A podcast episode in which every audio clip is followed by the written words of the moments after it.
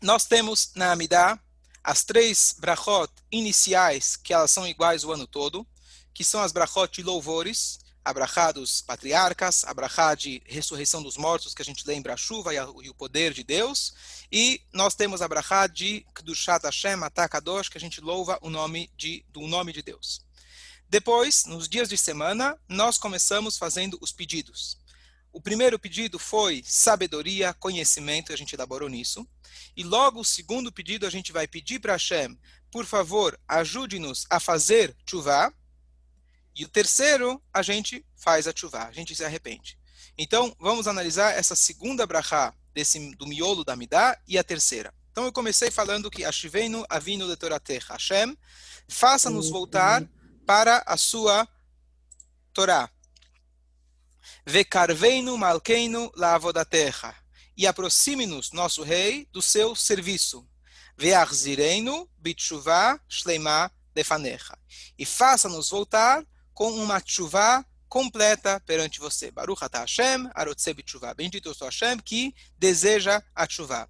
E logo na sequência, nós que pedimos para Hashem, ajude-nos a voltar, a gente fala slach lá no avino que ratano, perdoe Hashem, perdoe-nos Hashem que a gente pecou, nossas iniquidades, se a gente fez de propósito ou não, a gente pede perdão e a gente conclui dizendo a, a terceira, Baruch Hashem, Hanun Amar Belisloach. Hanun significa um misericordioso, Hamarbe, que ele aumenta, ou seja, que muitas vezes ele perdoa. Ok. Ponto número um. Fazer chuva, a gente precisa também de um auxílio de Deus. A gente discutiu quem dá o passo primeiro, e a conclusão é: o Talmud traz para a gente uma discussão que o povo de Israel estava discutindo com Deus, quem tem que dar o primeiro passo, e Deus falou: vocês dão. O povo falou: você, Hashem, tem que dar. E no final, povo falou: Você, Hashem, nos deu a Torá. A Torá estabelece que quando você tem uma discussão entre muitos e um, a lei fica conforme a maioria. Deus, você é o Hashem Echad, é o único, nós somos muitos. E Allah fica conosco, e Hashem acatou, então por isso Hashem dá o primeiro passo. Isso não isenta a gente, como eu falei, que o próprio fato que a gente já se colocou para fazer a Amidah já é o nosso primeiro passo, mas o intuito dessa, desse primeiro passo ser divino significa que a nossa aproximação de Hashem não seja limitado aos nossos pedidos, à nossa capacidade. Uma vez que ele começou esse relacionamento, o nosso potencial é infinito.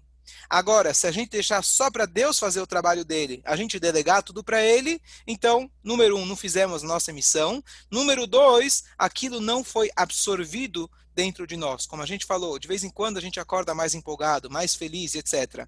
Se a gente não pegar essa oportunidade, interiorizar ela, trabalhar, fazer para merecer, aquilo vai ficar apenas como algo superficial e não vai mudar a gente na prática. E quando a gente fala de chuva, a gente quer realmente a cada dia dar um passo para frente e realmente fazer uma pequena mudança, pelo menos um passo a cada dia, mas cada dia realmente dar um passo. Ok. Agora eu queria um pouco mais a fundo, como eu falei, a gente já está chegando, na verdade, no período de Elul. Esse Shabat a gente vai abençoar o mês de Elul, e o mês de Elul é o mês que a gente foca justamente no conceito de Tchuvah. Então eu vou jogar algumas perguntas sobre Tchuvah e vou tentar esclarecer. Bom, pergunta número um. Se Deus sabe que eu vou pecar amanhã de novo, como que ele sabe? Tanto é que já foi introduzido três vezes ao dia que eu peço perdão. Deus podia, pelo menos os sábios poderiam ser um pouco mais otimistas e colocar um perdão uma vez por mês, uma vez por semana, uma vez por dia. Eles colocam três vezes por dia, quer dizer que eles já preveem que alguma coisa vai rolar, alguma coisa não vai dar certo. Será que a chuva funciona? Se eu sei, vamos ser sinceros, eu vou chegar no Yom Kippur e vou fazer, pedir perdão por Lachonará, pedir perdão por pensamentos estranhos, pedir perdão pela falta do estudo. Os próprios sábios dizem para a gente que não passa um dia, com exceção talvez do tzadikim, que a gente não acaba transgredindo de uma forma direta ou indireta essas três coisas. Então, como pode ser? Será que a minha chuva é sincera? Será que vale a minha chuva?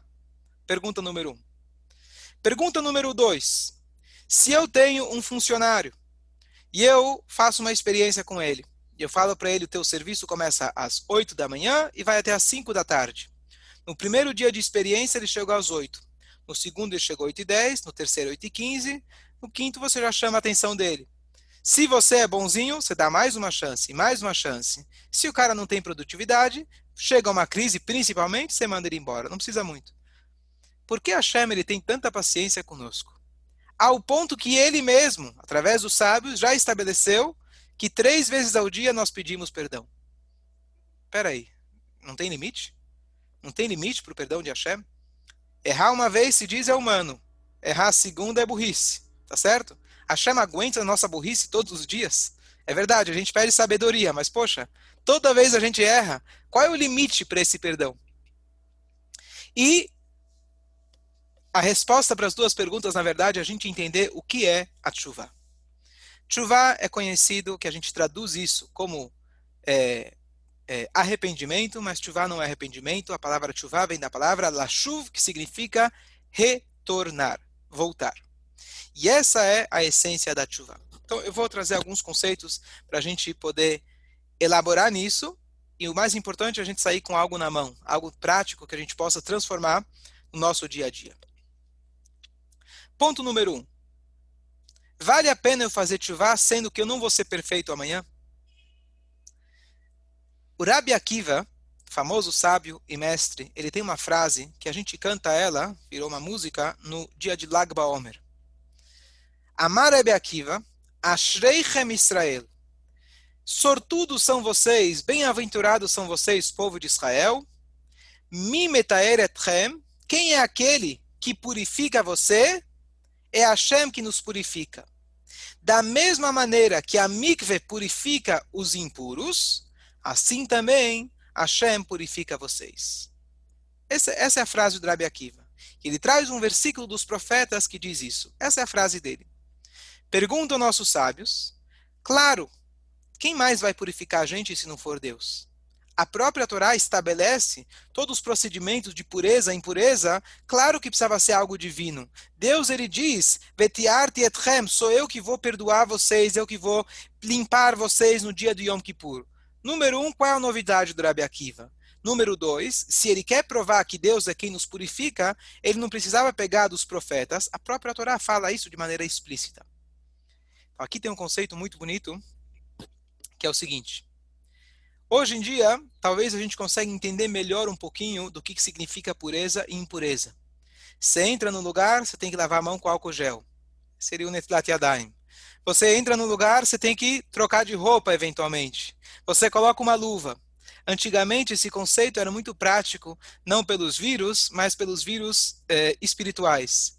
O conceito de pureza e impureza. O conceito de pureza e impureza hoje é muito longe da nossa realidade.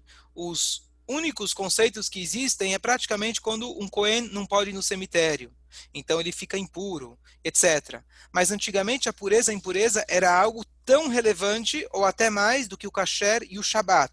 Se eu toco em alguém que esteve no cemitério e alguém toca em mim e essa pessoa toca numa comida e a comida toca numa bebida e a roupa que eu estava vestindo na hora que eu carreguei um morto e assim por diante, tudo isso é levado em consideração e dependendo do nível da impureza que eu tive, eu precisaria ou netilat yadayim ou ir a mikve, ou pegar as cinzas da vaca vermelha e contar sete dias e assim por diante, e depois ir ao mikve, tinha todo o procedimento dependendo do nível que eu estava impuro.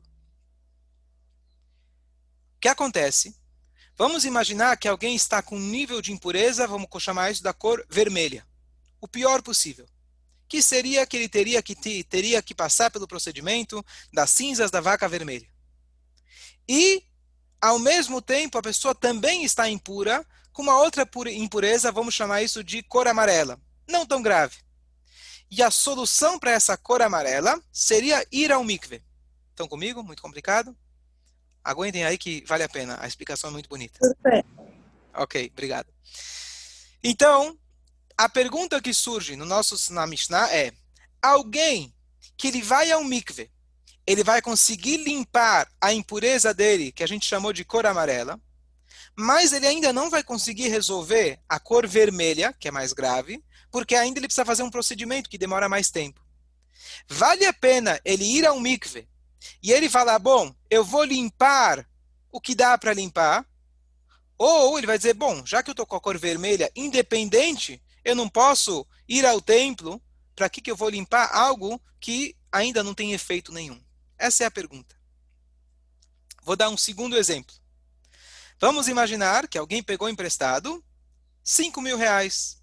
Sabe fazer um negócio, ele te pediu, você falou tudo bem, eu quero fazer a mitzvah. Bom, chegou o dia, o prazo do pagamento, você liga para ele, ele não te ligou, e ele fala: O quê? Não te conheço, não sei do que está falando.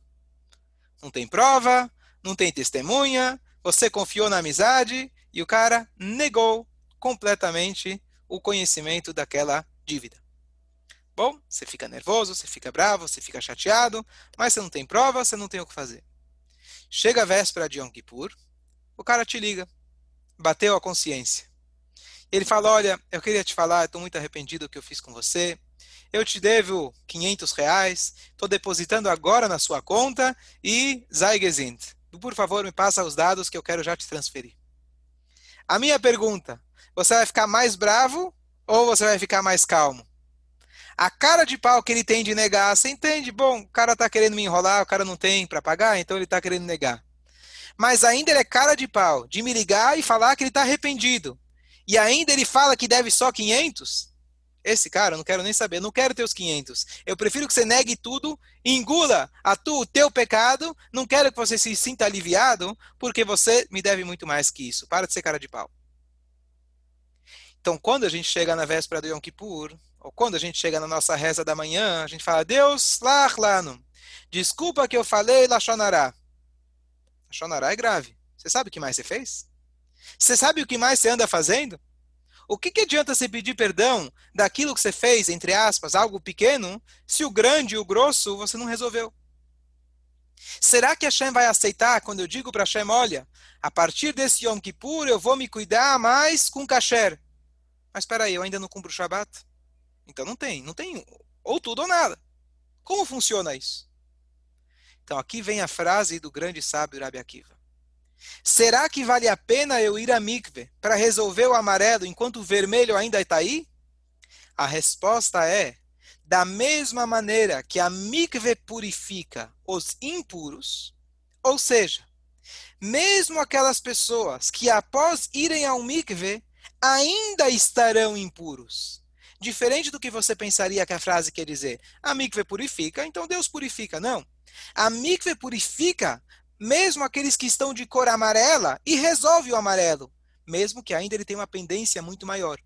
A mikve resolve. Essa é a novidade que Hashem também, ele perdoa a gente pelas coisas pequenas, sabendo ainda que a nossa dívida de 5 mil reais está lá. Eu estou feliz. Imagina se fosse um pai e um filho ele pede perdão para o pai a vida inteira, ele maltratou o pai, fez tudo de ruim. Depois de muitos anos ele fala: "Olha, desculpa, pai, que aquele dia eu não atendi o telefone". O pai pode falar: "Bom, que desculpa pelo telefone. Você sabe a vida inteira você nunca fez nada, você sempre me maltratou e etc". Mas um pai ele vai falar: "Bom, sabe o quê?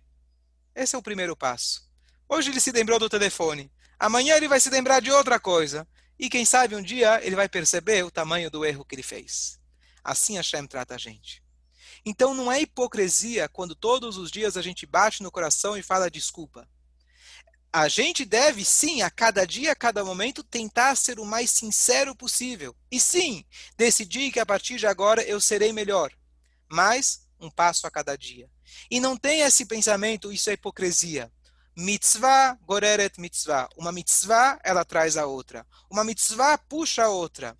E a maior recompensa por uma mitzvah é que uma mitzvah puxa a outra, ou o mero fato de você poder fazer uma mitzvah.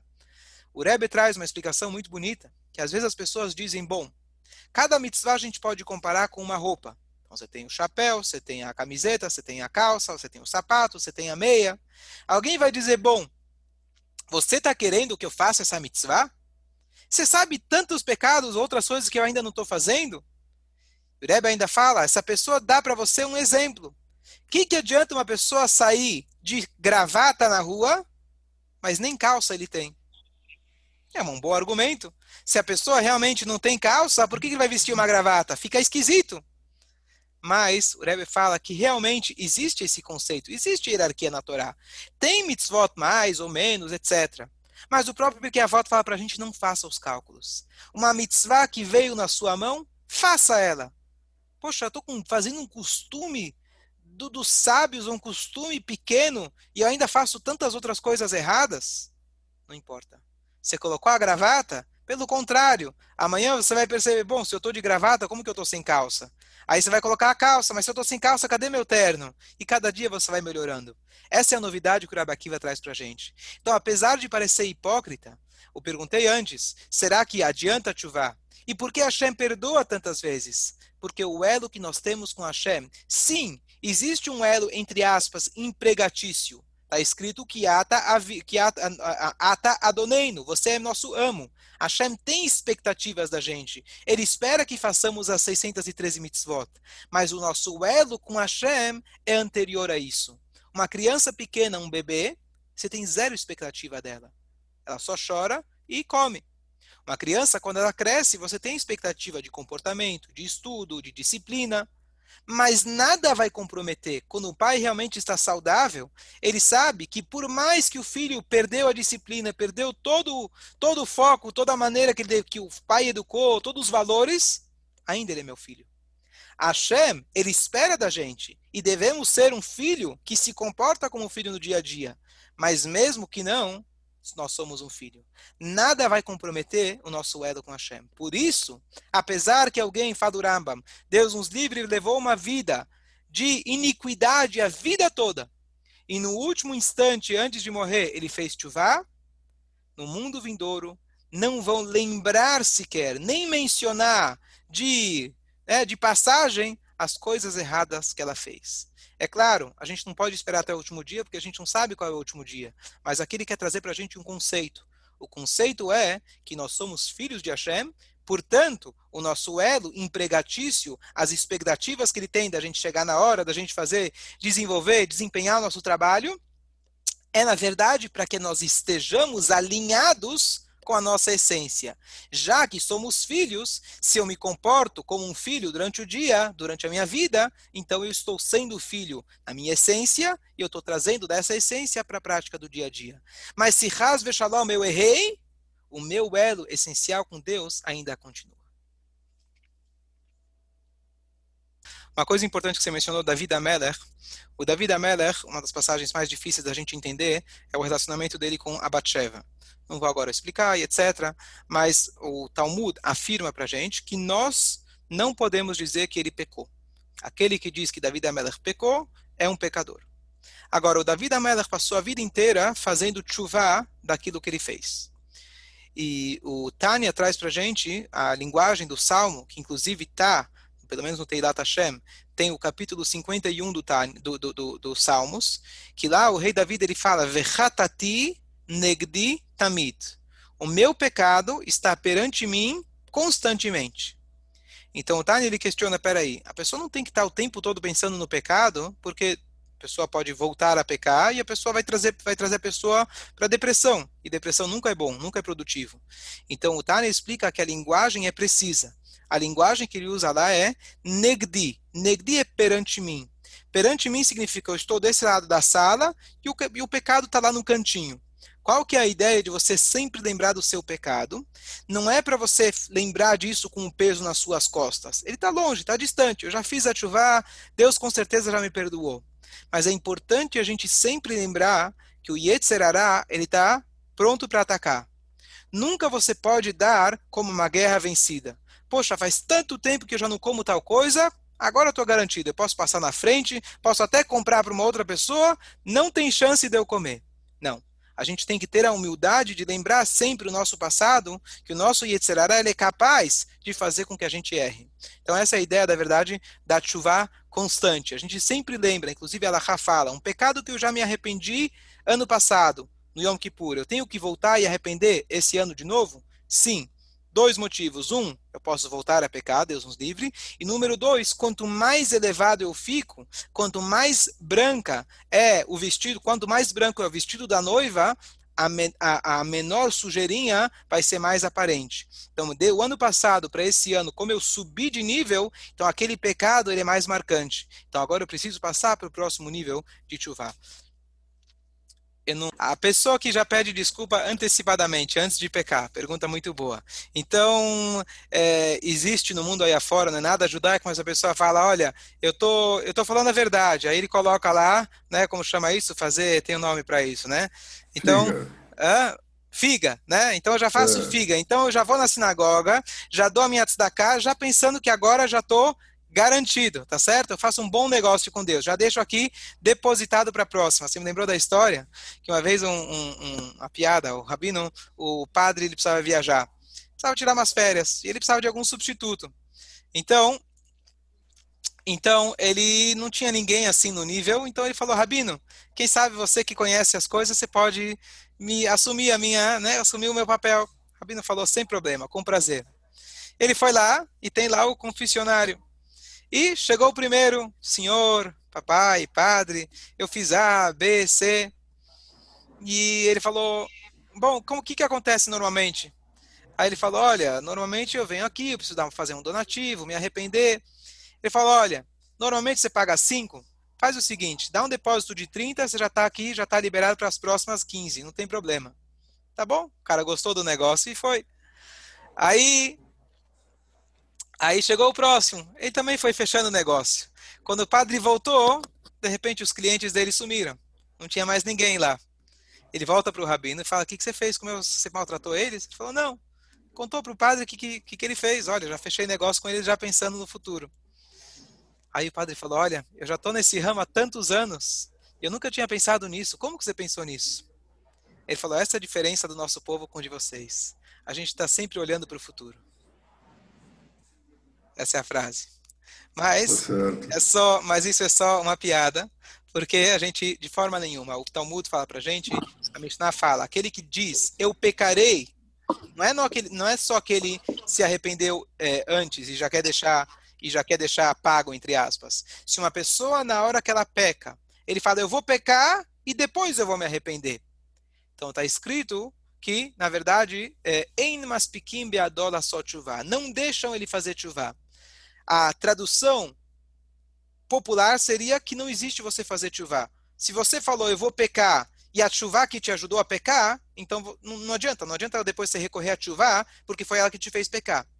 O Tânia fala pra gente que a linguagem não é que não existe chuvá, a linguagem é que não te deixam fazer chuvá. Significa que lá de cima, toda vez que você quiser se arrepender daquele pecado, vão te atrapalhar, vai surgir outra coisa, você vai mudar de ideia, vai surgir, você não vai conseguir. Mas fala o Tânia, se você empurrar forte, se você empurrar firme, você consegue fazer chuvá. E quando você faz chuvá, nada se opõe, nada pode se opor em relação a chuvá. Então, é, a ideia de você falar, bom, deixa eu já depositar para deixar pago e pecar depois, isso não existe. Mas, a pergunta que eu fiz no início, o que, que adianta eu falar, eu não vou mais fazer nada contra Deus, como eu batia no Bega no Yom Kippur, eu bati no coração sobre todos os tipos de pecados existentes. Sejamos sinceros, será que de fato eu não vou mais pecar nunca mais? E se fosse assim, ano que vem, de repente, eu estaria isento de fazer os, os, as, eh, as confissões. Então, essa é uma pergunta que eu sempre tive e sempre busquei a resposta para ela. A resposta, a resposta, na verdade, é o seguinte: vou falar um pouco mais um pouco mais elaborado do que eu gostaria, mas eu acho que é um conceito muito importante. O Maimonides ele traz o que é a chuva. O Maimonides ele fala assim: a pessoa, no momento que ela decide nunca mais vou fazer aquilo e ela se arrepende verbalmente, isso já é a chuva completa. Passa algumas linhas, o Maimonides ele fala, a pessoa tem que decidir não só que ele não vai fazer esse pecado, mas nunca mais vai fazer nenhum pecado.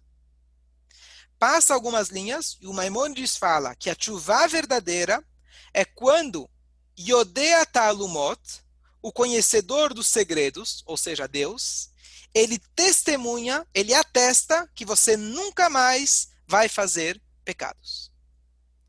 Pergunta o Rebbe, fala, peraí. Se for assim, quem consegue fazer chuva? A sua chuva só vale depois que Deus já sabe, quer dizer, Deus que sabe o futuro. Então, se daqui a 50 anos eu voltar e pecar, então retroativamente a minha chuva nunca valeu?